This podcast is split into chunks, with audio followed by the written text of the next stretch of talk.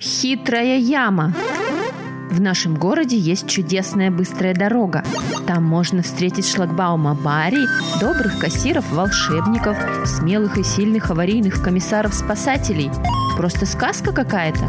Подкастик так замечтался, что не заметил, как чуть не попал колесом своей машины в яму. Она была небольшая, можно школьной линейкой измерить. Яма была особенная и очень даже разговорчивая. Она рассказала, что одна тут лежит и за всеми наблюдает, а ее пока никто не заметил. Грустно ей одной лежать, вот и попалась под ноги.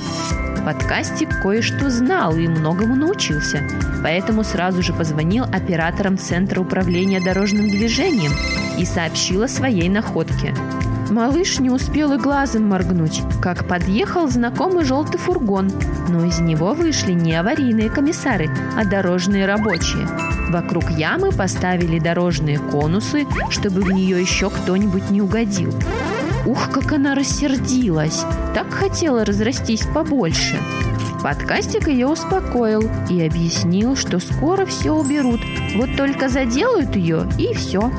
Тут уж не на шутку испугалась яма. Как же так? Она только нашла с кем поболтать, а тут заделывать собираются.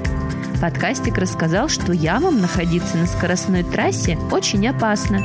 Если машина в нее провалится, то жди аварии или поломки. Яма пристыженно замолчала, подумала немного и согласилась, чтобы ее заделали. И тогда закипела работа. Ее и чесали, и скребли, и засыпали, а после чем-то горячим с вкусным запахом асфальта сверху полили.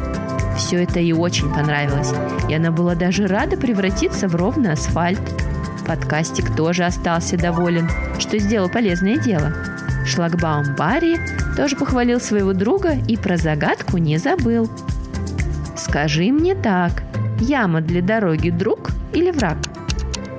Правильно, тут подкастик не сомневался. Любой яме не место на дороге, даже самой разговорчивой.